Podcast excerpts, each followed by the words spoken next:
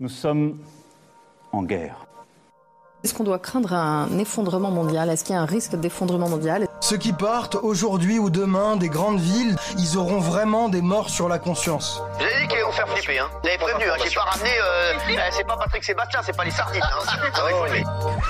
L'objet de la discorde, du papier toilette. Tous ceux qui développent le coronavirus ne font plus ce qu'ils ont à faire, mais ils font des affaires.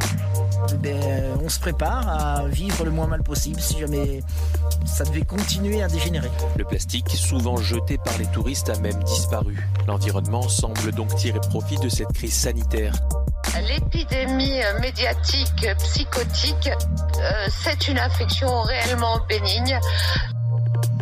Nous sommes en guerre. Quand il y a un partenaire d'entraînement, il y aura toujours quelqu'un pour te challenger. Il y aura toujours quelqu'un pour dire bon bah allez, tu bouges les fesses. Euh, L'entraînement c'est à telle, de telle heure à telle heure et tu te bouges. Et il y a un entraîneur derrière. Que là, les, athlètes se, retrouvent complètement lâchés dans la nature. Même si un entraîneur va donner un plan d'entraînement, ça peut pas marcher. Ceux qui vont réussir à tenir, c'est ceux qui ont le plus faim et qui vont réussir à rester euh, dans leur bulle. Et là, c'est vraiment un gros jeu mental parce que après derrière, ça va aller vite. Quand ça va reprendre, ça va aller vite on travaille différemment parce qu'on est obligé de s'adapter. Donc on apprend à s'adapter. À partir du moment où on apprend à s'adapter, à toujours devenir meilleur, on, on va en garder quelque chose. Donc l'athlète de lui-même, euh, les athlètes qui vont qui auront vécu cette période, s'ils s'en sortent bien, ils vont sortir, ils vont s'en sortir plus fort mmh. parce qu'ils sont obligés d'aller chercher au fond les ressources que normalement ils n'ont pas l'habitude d'aller chercher. Et nous, en tant qu'entraîneurs, on est obligé d'aller chercher aussi des solutions pédagogiques qui permettent de soutenir les athlètes et de les faire marcher aussi. Donc les gens, s'ils ont envie d'apprendre, ils apprendront quelque chose. Ils, en, sortiront plus forts. Il faut voir vraiment prendre, prendre les choses du, bon côté. On, part sur une opportunité de, se préparer mieux. Surtout, faut, faut réussir à, à pas se renfermer. Là, pour l'instant, on est tous enfermés chez, chez, chez nous, mais réussir vraiment à garder, à communiquer, à, à créer des challenges et créer des liens. Bonjour, je suis Mathieu et vous écoutez Épidémie, le nouveau podcast du Grain. Le Grain est un studio de podcast, mais aussi une librairie d'occasion, une bibliothèque des Afriques, un café, un lieu à Clermont-Ferrand qui accueille et prend au sérieux toutes les façons de penser et regarder le monde, afin de mieux les questionner.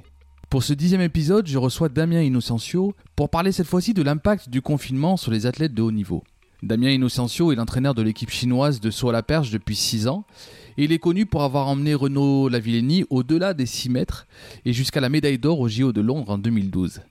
J'avais interviewé Damien il y a un petit moment maintenant dans mon podcast En cause 2 et je trouvais très intéressant d'explorer ce sujet avec un coach qui a vécu le confinement à la fois en Chine et en France. Damien Innocencio est actuellement à Clermont-Ferrand et nous parlons du suivi de son athlète Ru Xingxiu confiné au moment de l'enregistrement dans un hôtel en Chine. Nous revenons sur l'impact du confinement sur la condition physique du sportif, mais aussi sur sa condition psychologique et sur comment ils ont vécu le report des JO de Tokyo, par exemple, de la façon dont on prépare les compétitions à venir sans aucune visibilité sur le calendrier. Enfin, face au virus, on parle des différences de comportement entre les athlètes français et les athlètes chinois et de l'après-Covid-19, particulièrement pour son athlète Rushing. Cet entretien a été enregistré le jeudi 2 avril dernier. Je vous souhaite une bonne écoute. On se retrouve juste après. Oui. Damien. Salut. Ça va? Ça va, ça va. Bon. Commence, ouais. Commence, ok. Peut-être que tu peux te, euh, te présenter du coup. D'accord. Je m'appelle Damien Ascension. Je suis entraîneur de l'équipe nationale de Chine de saut à perche. Euh, j'ai pu vivre le confinement aussi bien en Chine qu'en France, donc euh, on va pouvoir discuter de tout ça. Comment tu répartis ton temps entre la, la France et la Chine déjà euh, en temps normal? Alors en temps normal, je passe à peu près 5 mois par an en Chine. Ouais. Le reste, c'est 6 mois en France et après ben, souvent il y a un mois qui va être sur les grands championnats, le lieu des grands championnats. Comme l'année dernière, on a pu être à Doha ou on a pu être à Londres ou à Rio, enfin en fonction des années. D'accord. Alors nous, on s'était déjà rencontrés en fait pour à l'époque où j'avais le, podcast En cause 2 et déjà c'était très intéressant de voir les, différences rien qu'au niveau des soins euh, entre la médecine euh, chinoise, la médecine française, ce choc euh, culturel que tu as eu euh, au début. Et là du coup, ce qui est intéressant, c'est que tu vas pouvoir nous, nous raconter ben, le confinement et les impacts et comment vivent les athlètes euh, chinois ce virus et, et, comment ici, comment ça se passe ici, puisque là actuellement tu parles depuis la France, depuis euh, Clermont-Ferrand. Donc euh, je sais pas par où tu veux commencer. Euh, Peut-être au mois de janvier tu étais en Chine, c'est ça? Voilà, donc euh, bah, je, ouais, je peux un petit peu évoquer les, les, tous ces problèmes, de, enfin ces différences de culture qu'on peut retrouver nous en France avec euh, notre esprit libre et, euh, et euh, notre vision de face à la maladie. Oui. Et eux, euh, comment ils ont pu réagir et euh, comment ils ont pu expliquer et vivre ces choses-là. Donc euh, pour moi en fait, ce qui s'est passé, c'est que au mois de décembre, j'étais en France et repartir au mois de janvier pour la Chine pour un problème de visa. Donc on, est reparti avec l'équipe en Chine le 5 janvier et on est resté, euh, moi je suis resté avec eux quasiment deux semaines et j'ai dû revenir en France pour euh, récupérer du matériel et revenir. Donc moi j'ai pu voir quand on arrive en Chine la montée du virus, comment c'était vu, comment les gens commençaient un petit peu à réfléchir et euh, les, les décisions qui étaient prises par les autorités je suis reparti en France, je suis revenu et c'est à ce moment-là où ils ont tout confiné, ils ont tout bloqué. Donc là-bas, ce qui s'est passé, c'est qu'en gros, du jour au lendemain, ils ont décidé que le centre d'entraînement devait être fermé parce qu'à Wuhan, euh, l'épidémie gonflait et il commençait à avoir quelques petits cas sur Pékin. Donc ils ont tout fermé. Ça a été assez simple. Ils ont mis des gardiens à chaque porte, ils ont fermé les portails et on ne pouvait plus sortir. On pouvait juste sortir pour prendre un bus. On avait un bus, il y a des navettes qui Ouais. nous amènent au centre d'entraînement, donc euh, à la piste pour nous athlètes. Donc et la piste est fermée. Donc il y a que nous qui on a des on a des contacts qu'avec des gens qui vivent en vase clos sur ce système-là. Et euh, tout le monde a accepté euh, le- la règle et on a on devait s'y plier. Donc ça c'était euh, c'est quelque chose qui a été posé très très tôt. Que en France ils ont attendu que le, le pic arrive. Donc après ben, pour les athlètes c'était bloqué. Ouais. Donc on a vu ça. Nous, on a pu ressortir de la Chine pour pouvoir faire les compétitions en février. Et euh, là, mi-mars, enfin fin mars, on était en stage au Portugal et euh, ils ont rapatrié tout le monde. Donc, ils ont rapatrié les athlètes en Chine. Quand le virus est monté en France, ils ont décidé de protéger les athlètes. Ils ont rapatrié. Vu que moi, à ce moment-là, on était au Portugal et j'avais pas mon, mon passeport euh, avec mon visa chinois, donc euh, j'ai dû revenir en France. Et à ce moment-là, ils ont bloqué, là, depuis vendredi, ils ont bloqué toutes les frontières. Donc on est obligé de travailler à distance parce que je peux plus rejoindre les athlètes et les athlètes ne peuvent plus sortir de la Chine. Ah ouais, tu travailles à distance là. Là, on travaille à distance, on travaille tout par visio. Et c'est bah, une autre façon de voir. En plus, là, mon athlète principal, donc Shurichi, elle, elle était donc au Portugal avec moi et elle a été rapatriée pour être sûre qu'elle ne donne pas le virus parce qu'ils ne peuvent pas être à 100% sûrs qu'elle n'ait pas attrapé au Portugal. Ce qu'ils ont fait, c'est c'est très simple. Ils l'ont mis dans une chambre d'hôtel. Elle est arrivée, ils l'ont mis dans une combinaison, ils lui ont mis un masque, ils l'ont vraiment protégée, et ils ont protégé la population et ils l'ont emmenée dans une chambre d'hôtel. Dans la chambre d'hôtel, elle a deux semaines de confinement comme nous on pourrait avoir dans notre maison, mais vu qu'elle c'est une athlète de haut niveau et pour pouvoir rentrer dans un centre d'entraînement, elle est dans une chambre d'hôtel. Donc elle est bloquée dans sa chambre d'hôtel pour deux semaines et donc du coup on s'entraîne avec le matériel qu'elle elle a pu prendre, je lui ai laissé du matériel et on s'entraîne à distance en visio tous les jours, deux fois par jour. Ah ouais, mais alors, est-ce que tu peux, tu peux raconter quel type euh, d'exercice vous pouvez Alors, faire en, en vidéo Alors, voilà, bon bah euh, c'est l'avantage qu'on peut avoir sur du moderne parce que parce que maintenant on a, la visio. Il serait arrivé il y a 10 ans, on était complètement bloqué. Là maintenant, il y a un certain nombre d'applications sur les téléphones, sur les ordinateurs qui me permettent de faire des choses. Donc avec le on a aussi le problème du décalage horaire. Moi, je peux pas lui faire faire une séance à 2 heures du matin pour moi quand c'est 8 heures du matin pour elle. Donc le matin, on a fait quelque chose de très simple. Elle a un petit programme de renforcement euh, général où ça va être du gainage ou des exercices euh, avec ce qu'on appelle les TRX. C'est des systèmes de cordes où euh, on fait du travail avec le poids de corps. Et elle suit tous les jours euh, un programme sur l'application euh, Nike Training. Donc c'est une application toute bête où on peut retrouver euh, du cardio, du, du fitness, euh, du yoga, des choses comme ça. Donc quasiment tous les matins, en gros le lundi, le mardi, le jeudi et le vendredi, elle fait ces matins-là, elle fait euh, une séance euh, qu'on a définie la veille. Et l'après-midi, on fait une séance plus athlétique. Donc lundi, mardi, jeudi et vendredi, on fait des, des séances qui sont vraiment d'athlètes, mais euh, confinées. Donc ce qui se passe, c'est qu'elle a du matériel euh, que je lui ai donné et elle va faire des exercices, toutes les gammes de, du sprinter, toutes les gammes du sauteur, toutes ces choses-là, plus des exercices qui sont un peu plus en cardio. Et on finit par une musculation parce qu'elle a quelques poids, elle a pu faire rentrer quelques poids dans sa chambre. Pour terminer, le mercredi et le vendredi, elle a juste pour pouvoir récupérer une séance de yoga où elle fait beaucoup d'étirements. Alors du yoga basé, pas du yoga très physique, du yoga qui est basé sur l'étirement pour continuer à solliciter son corps et euh, tout en faisant de, l'étirement, elle, lui permet de récupérer. Mais alors, comment ça se passe au niveau de parce que là, toi, tu es sur un sport très très particulier, sur la perche. Vous travaillez aussi beaucoup sur les prises d'informations. Comment ça se passe pour un, athlète qui pendant deux semaines ne fait absolument pas de, de saut Est-ce que c'est comparable à un athlète qui reviendrait de blessure, par exemple? Non, parce que là, en fait, on est un athlète qui revient de blessure. On a des exercices où ça va être de la reprise progressive sur l'athlète. Là, on peut même pas vraiment faire d'athlète parce que l'athlète, c'est pour réussir à, à, créer de la vitesse, c'est donner de la vitesse à, ton corps ou à un objet. Euh, là, elle peut pas. La chambre, elle fait quoi? Elle fait euh, de faire 10 mètres de long, donc euh, elle peut pas faire, elle peut pas vraiment sprinter.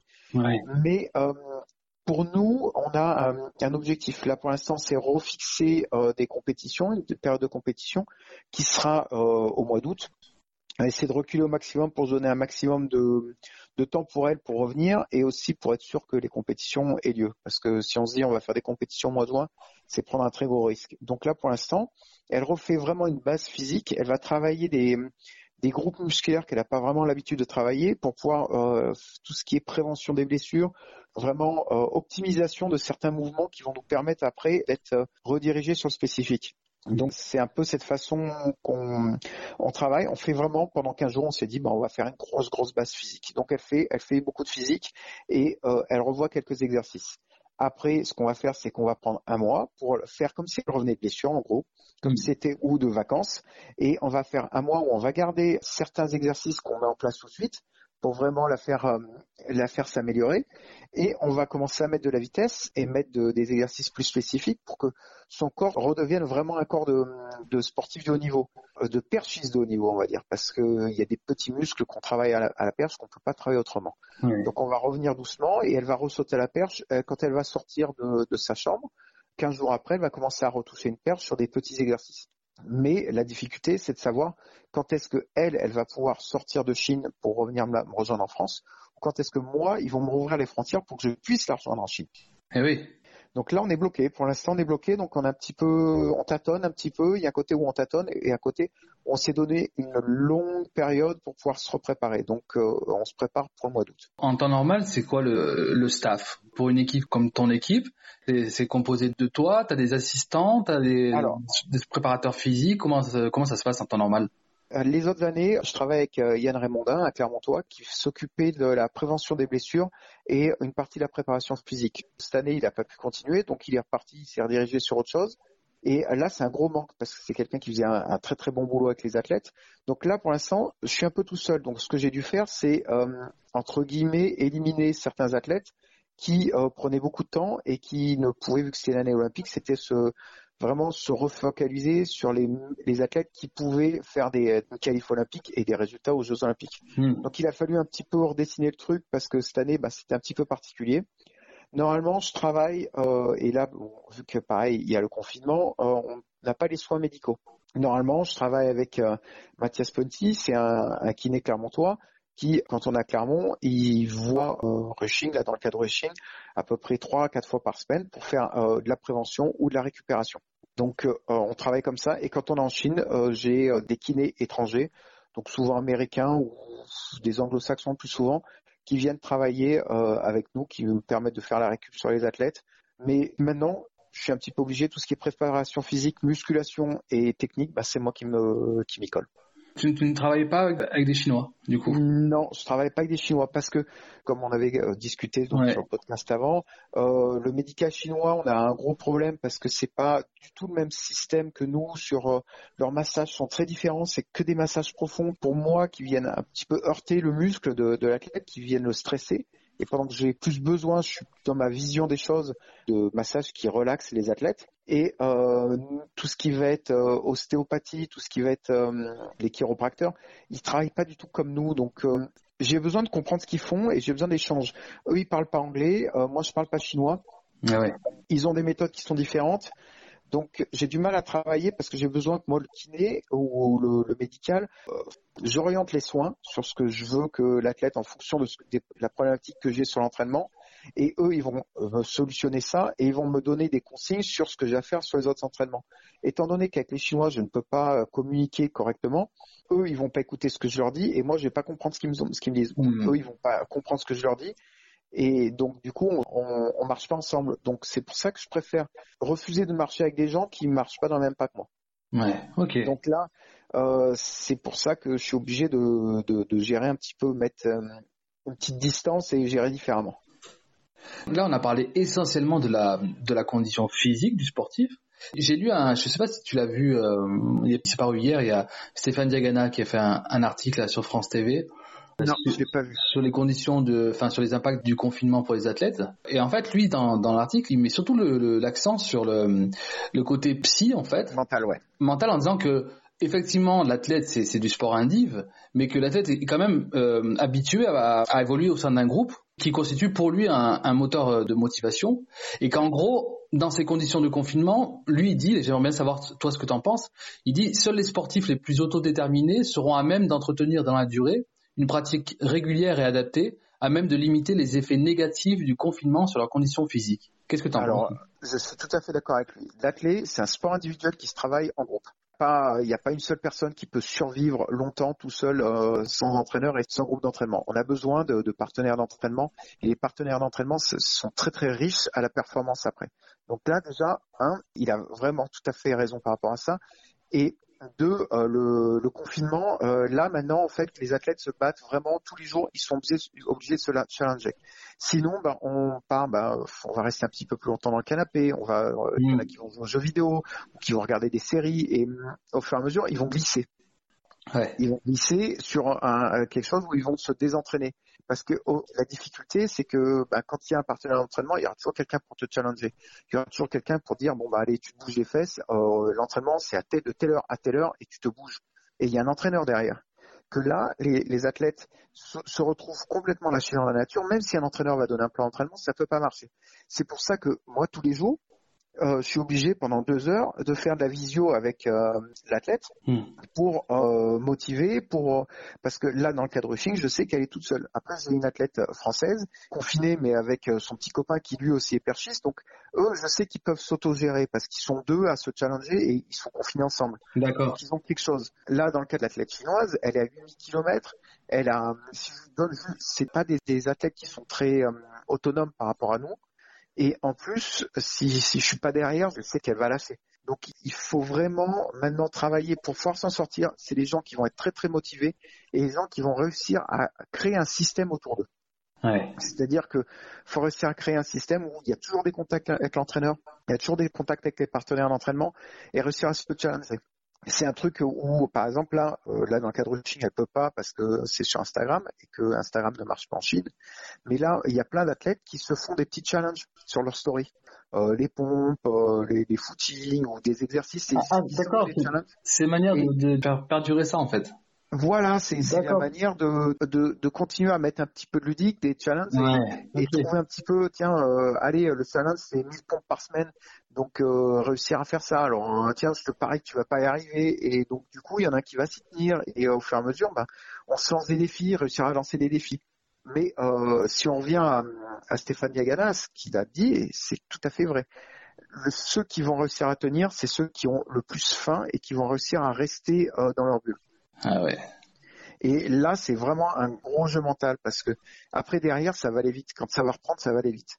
Donc, euh, il faut vraiment, et c'est aussi le travail du staff. Le staff autour doit les aider. Parce que là, là c'est quand même pas rien. Parce que tu l'as évoqué comme ça en, en passant tout à l'heure euh, l'échéance des JO. Mais euh, quand tu prépares les JO, c'est mentalement, c'est combien de temps avant que tu mets dans la prépa des JO ah bah la prépa des JO, c'est souvent ils se mettent un an avant. Généralement, c'est la dernière année, on se met, on, on se lance dedans parce qu'on a l'année dernière on a préparé les championnats du monde, mais déjà les championnats du monde, les gens se posent un petit peu pour regarder qui va apparaître ou pas pour, euh, par rapport aux JO. Donc déjà un peu plus d'un an, mais, mais dès qu'on a repris la, la, la, saison, on est dedans.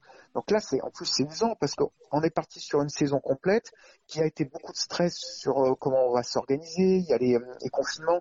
Les athlètes chinois, eux, sont confinés depuis le mois de janvier. Euh, on voit monter le, tout ça. Donc les athlètes ont eu beaucoup beaucoup de stress. Et là, on dit c'est dans un an. C'est dans plus d'un an maintenant. Ouais. Alors là, il y a aussi bien le stress qui va redescendre et que la motivation va se dire non mais un an c'est loin. Mais en fait un an c'est pas loin du tout parce que si on reprend notre calendrier ça va aller super vite. Maintenant ce qu'il faut c'est que les gens quand ils se préparent, moi dans le cas de, l'athlète chinoise, si je reviens à elle parce qu'elle est déjà qualifiée aux Jeux Olympiques, c'est directement maintenant faut se remettre dans le bain parce que les chances vont revenir vite et euh, faut qu'on saisisse cette opportunité pour travailler des choses qu'on n'aurait pas eu le temps de faire parce que les autres vont travailler aussi faut pas partir dans l'idée où les autres vont se relâcher. Faut partir dans l'idée où les autres, vont, eux, ils vont rien lâcher. Donc, faut pas lâcher. Mais quand tu te mets des objectifs, tu te les mets aussi par rapport à des, à compétitions. Là, c'est quand même compliqué de, se projeter alors que le calendrier, personne ne sait aujourd'hui euh, à quoi il ressemblera euh, à, partir de septembre prochain, en gros, même à partir de juin. Euh, oui, c'est pour ça que euh, ce que j'ai, ce niveau stratégie dans mon groupe, on, enfin avec avec Rushing, on s'est dit, ben, on, va partir sur le mois d'août, parce que là, on peut on considérer que de toute façon, au mois d'août, la vie, elle va, elle aura repris. On peut pas tout arrêter jusqu'à première compétition au mois de janvier. Ouais. Donc, il y aura forcément une petite saison estivale, donc faut réussir à aller la chercher, parce que pour préparer les Jeux Olympiques, il faudra faire des gros meetings avant pour rencontrer les meilleurs mondiaux. Mais pour pouvoir rencontrer les meilleurs au monde, en fait, ce qui va jouer, c'est le World Ranking. Pour être dans le World Ranking en athlète, ce qu'il faut, c'est faire des performances. Il y a cinq compétitions qui vont compter sur pendant un an. Et ces compétitions, elles comptent avec la performance et avec les points en fonction du niveau de ta, compétition. Si tu es sur, par exemple, une Diamond League, la Diamond League, une victoire en Diamond League va donner 200 points à peu près. Donc, tu vas gagner beaucoup. Et en fonction de ce ranking, tu peux rentrer après dans des grosses compétitions. Mm. Donc si je veux que Rushing euh, rentre dans des grosses compétitions au mois de janvier, février pour pouvoir se préparer aux championnats du monde en salle qui vont être en, plus en Chine, et après euh, partir dans des bons meetings euh, l'été pour préparer les, Jeux Olympiques, mm-hmm. qu'est-ce qui se passe? Il faut qu'elle ait des points cette année. Parce que si elle fait pas de points cet été, elle va arriver, elle sera même plus au World Ranking l'année prochaine. Mm. Donc, eh ben, qu'est-ce qui va lui arriver? Elle pourra pas rentrer dans les bonnes compétitions. Et en fait, c'est un cercle vicieux. Donc ce qu'il faut, c'est réussir à trouver au moins euh, trois, quatre compétitions parce qu'elle a pu en faire cet hiver pour arriver à son quota de 5 pour pouvoir rentrer dans les bonnes après euh, l'année prochaine. Hmm. Donc en fait, on est obligé d'anticiper un truc. C'est vrai qu'on ne connaît pas vraiment quel, quel, sera le calendrier, mais nous, on part dans l'idée qu'à partir du mois d'août, il y aura des compétitions. D'accord. J'ai une question qui, me vient comme ça. Tout à l'heure, tu parlais de la, donc la différence entre les, Chinois et les Français. C'est esprit un peu français de, de liberté, un peu de dire ouais voilà bon c'est une grippe quoi en gros ça va. Ouais. Euh, est-ce que pour un athlète de haut niveau, là il n'y a pas de différence, un athlète de haut niveau, euh, il, va prendre tout virus comme euh, une alerte immédiatement ou même les athlètes de haut niveau français vont appréhender différemment ce type d'information, d'actualité? Je pense que maintenant, ils, euh, ils le prennent au sérieux. Euh, je pense qu'il y a un mois, euh, c'était pris un petit peu à la... On prenait ça un peu de haut. Mais euh, là, je pense que les athlètes le prennent au sérieux parce que euh, maintenant, ils commencent à comprendre que il va falloir, si on le chope, euh, bon, ils, vont savoir qu'ils vont, c'est quand même des jeunes qui sont en très bonne santé, donc il y a peu de chances qu'on aille dans le cas extrême de qui, qui meurt. Mm. Mais il va y avoir des séquelles, c'est-à-dire que ben, un athlète, il a besoin de respirer, avoir les poumons en très bonne santé, parce que sinon, il va avoir du mal à enchaîner les entraînements. Si dans le cas du saut à la perche, mais dans une épreuve de fond, c'est encore pire. Donc, s'il chope le virus maintenant, il va leur falloir combien de temps pour pouvoir vraiment récupérer, ne serait-ce que revenir à leur niveau? Et ben, il, va falloir beaucoup de temps. Donc là, ils le prennent au sérieux. Le problème qu'on a eu en Chine, ce qu'ils ont fait, c'est qu'ils ont fermé les, très très tôt les, les centres d'entraînement avant que l'épidémie monte. Donc ils ont pu fermer des gens, mettre euh, confiner des gens dans des centres d'entraînement avec euh, en sachant que les gens ne vont pas sortir parce que s'ils se font choper à sortir, euh, c'est tout simple. Hein, on les renvoie dans leur province et ils perdent leur salaire, mmh. et, voire ils perdent leur job. Donc, euh, ils jouent pas à ça. Ouais. Que en France, euh, ça aurait été à l'INSEP. Il y a un mois de ça, 15 jours avant qu'on monte le confinement, ou même il y a fin février, on aurait dit bon bah voilà, tous les athlètes de l'INSEP, euh, là le virus est en train de monter. Donc les athlètes de l'INSEP, ceux qui sont à l'INSEP, ils rentrent à l'INSEP, on ferme les portes et ils sortiront pas pendant deux mois. Ouais. Combien d'athlètes auraient accepté de se faire enfermer dans l'INSEP, de ne plus pouvoir acheter le moindre truc sur Internet, même se faire livrer quelque chose, être enfermé 24-24 pendant deux, voire trois mois. Combien, combien n'aurait pas fait le mur? Parce que sur un système comme ça, hmm. si tu as une personne qui fait le mur et qui revient avec le virus, là, dans ce cas-là, vu qu'en plus tout le monde vit, en vase clos, là, on n'a plus un seul athlète dans hmm. les équipes nationales, parce qu'il y a beaucoup de sports qui sont concernés, et qui vont, euh, qui vont s'en sortir. Là, on tue toutes les équipes olympiques. Donc, il aurait fallu, euh, avant que le, virus, la, pandémie même monte, euh, fermer tout le monde, et que tout le monde joue le jeu. Est-ce que ça aurait été possible en France? Je suis pas sûr. Ouais. Alors que tu dis que les Chinois sont, ont été très, très disciplinés? Les, Chinois sont beaucoup plus disciplinés. Alors déjà, euh, ça a été fait avec beaucoup de rigueur parce que euh, on sentait bien que les gardiens, euh, si on leur disait non mais il faut que je sorte, ils disaient non tu sors pas. Mmh. Et c'était on sort pas. Et euh, on savait que si on sortait, dans les 10 minutes qui suivaient, il y avait notre chef qui nous appelait, on, on, pouvait se faire virer. Et moi, dans mon cas, je me faire renvoyer en France.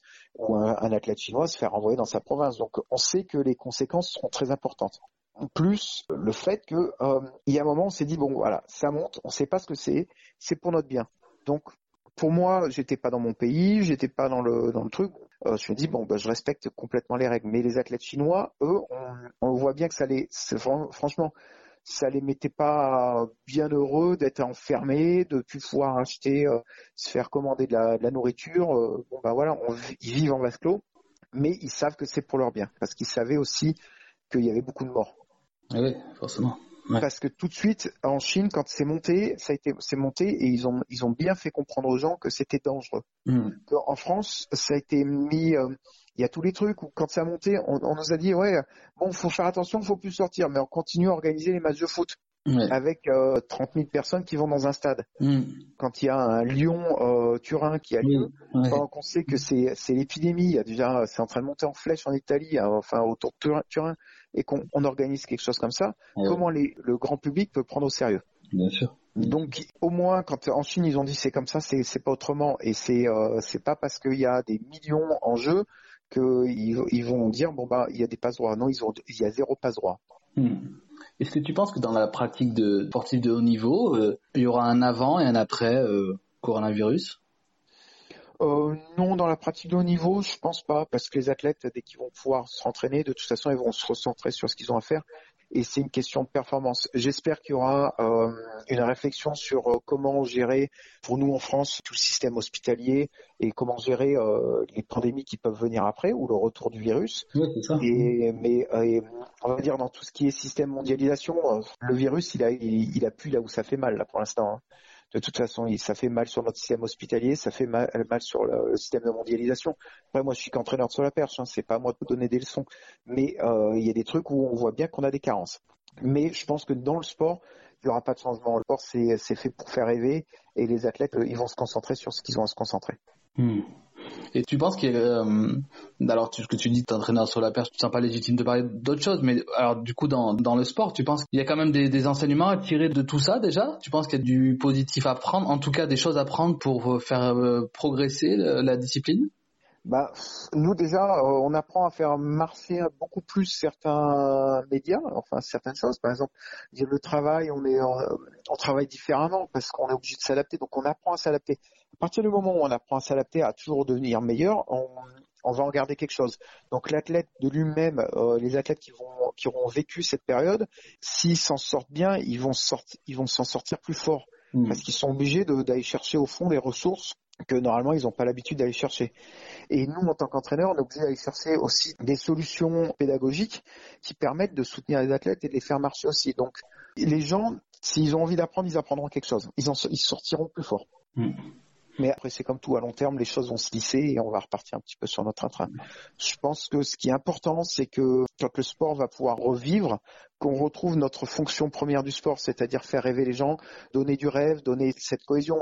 Moi, ça m'a un petit peu peiné de pas voir les Jeux Olympiques, parce que je me disais même si les Jeux Olympiques sont mis, sont déplacés d'un mois, au moment où tous les pays vont se retrouver un petit peu à sortir un petit peu de, de cette morosité, se retrouver avec la grande fête olympique, ce qui est le but des Jeux olympiques, c'est euh, créer une fête mondiale, bah, ça redonne de l'énergie. Hmm. Donc, et moi, c'est ce qui m'a peiné. leur choix est très très bon d'un point de vue sportif, est très très bon d'un point de vue santé mondiale, ça c'est certain. Mais moi, le seul truc, je me disais, bah, au pire, si, si c'est organisé à l'automne, on va retrouver sur l'essence des jeux. L'essence des jeux, c'est de redonner une, euh, entre guillemets, une espèce de paix et du rêve à toutes ces nations. Donc euh, je suis un peu euh, naïf dans ma façon de voir les Jeux Olympiques parce que bon, on sait que c'est une grosse machine euh, Afrique, mais c'est aussi une machine à rêve. Et l'idée c'est que si ça avait pu être organisé cet été, il fallait prendre ça. Oui, les performances auraient été beaucoup moins élevées qu'une année normale. Ça aurait été très compliqué à gérer, mais ça aurait aussi vendu du, donné du, du rêve à des gens qui sortent quand même d'une certaine période très difficile. Est-ce que des athlètes comme euh, Plantis ou Lavillenie qui peuvent euh, sauter dans leur euh, jardin, est-ce qu'ils ont une longueur d'avance? Ils ont une longueur d'avance. Alors, et chacun avec son, son style parce que euh, Renault lui va pouvoir sauter dans son jardin. Alors les deux déjà c'est des, des sautoirs un peu bricolés, c'est pas des vrais sautoirs avec un élan complet et toutes ces choses là. Ils ont une longueur d'avance parce qu'ils vont pouvoir sauter. Mm. Euh, Renault lui il n'a pas d'entraîneur, il va sauter tout seul. Mondo lui euh, c'est son papa qui l'entraîne et le sautoir est dans le jardin familial. Ah ouais. Donc, il a, lui, il a aussi une longueur d'avance dans le sens où c'est maman, sa maman qui fait la préparation physique. S'il a réussi à sortir un banc de musculation et des barres, et s'il s'en a Ah ouais.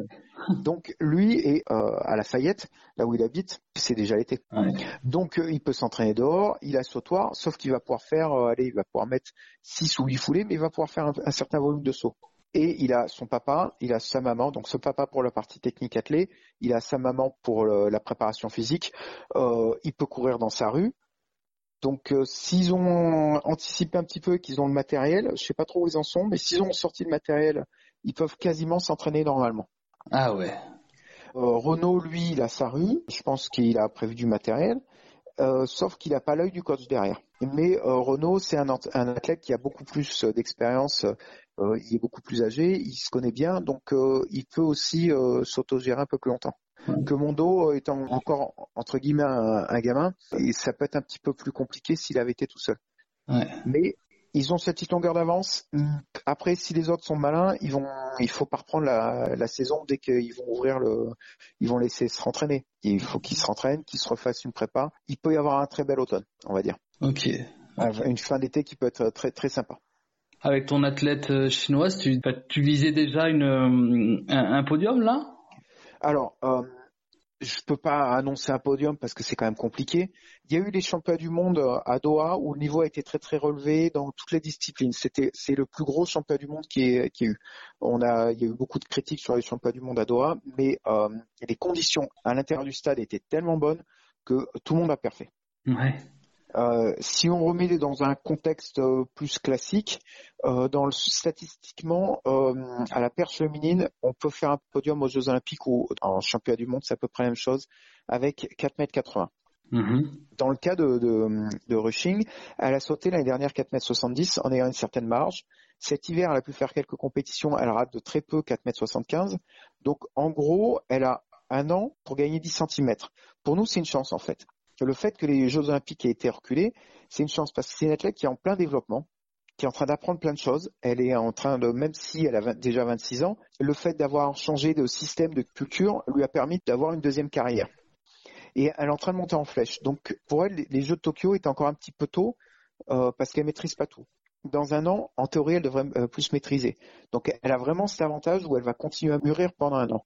Donc oui, j'espère qu'elle pourra s'approcher du podium. Euh, un podium olympique, c'est quand même quelque chose qui est euh, extrêmement relevé. Donc euh, je vais pas me lancer à dire euh, je veux ça. Mais euh, je l'entraîne pour pouvoir faire la meilleure perf aux Jeux Olympiques. Je pense qu'elle peut être largement dans le top 8, on va dire. Ok. Mais dire si elle est capable de sauter euh, 4,80 m au moment des Jeux Olympiques, elle sera vraiment pas très très loin du podium. Ok, ok, cool. Et comment euh, ah, le, le nom du, du perchiste du coup donc là cette fois-ci chez chez les hommes euh, que que tu as entraîné? Euh, J'avais des garçons. Là cette année, en fait, j'ai plus que Yao Jie. J'avais Yao Jie cet hiver. Ouais. Qui, lui, il est un peu plus vieillissant et, euh, et pour l'instant, ça marche pas. Il rentre pas dans le truc. Il a pas. Il y a ce côté où il veut changer, mais il a peur de changer. D'accord. Donc, euh, il, il apprend des choses. Il y a des choses qui sont, qu'il apprend sur la course, sur son saut. Mais dès que il se retrouve dans du stress, il revient tout de suite à, ses bases. Donc, en fait, pour l'instant, euh, pour lui, la mayonnaise, elle prend pas en gros. Donc, euh, j'ai deux objectifs. Ça va être rushing et ça va être l'athlète française que j'entraîne. Elle, c'est de lui permettre de, de progresser. Et pour elle aussi, c'est une opportunité parce qu'elle va avoir du temps. Elle va avoir du temps parce qu'elle est en train de mûrir, elle a progressé beaucoup de choses et elle a besoin de un peu de temps pour le mettre en place. Pour les athlètes chinois, pour l'instant, les, les, les hommes, euh, le gars que j'entraîne, je doute qu'il puisse rentrer dans les euh, dans les clous pour les Jeux Olympiques. Il pourra probablement se qualifier, mais c'est pas quelqu'un qui fera une grosse performance. Ok. Bon, bah on va suivre on va suivre ça de, de très près du coup. Ouais, J'espère que tout va bien se passer. Ouais. Et euh, faut voir l'histoire de l'épidémie, faut voir vraiment prendre, prendre les choses du, du bon côté. On, on part sur une opportunité de, de se préparer mieux. Surtout, faut, faut réussir à, à pas se renfermer. Là, pour l'instant, on est tous enfermés chez, chez, chez nous, mais réussir vraiment à garder, à communiquer, et à, à créer des challenges et créer des liens. Super. Bon, eh ben, écoute, je te remercie infiniment, euh, Damien, pour, euh, pour ben, ce de rien. que tu m'as accordé, du coup. Et merci pour cette interview. À tout bientôt, Allez. Damien. Salut. Ciao.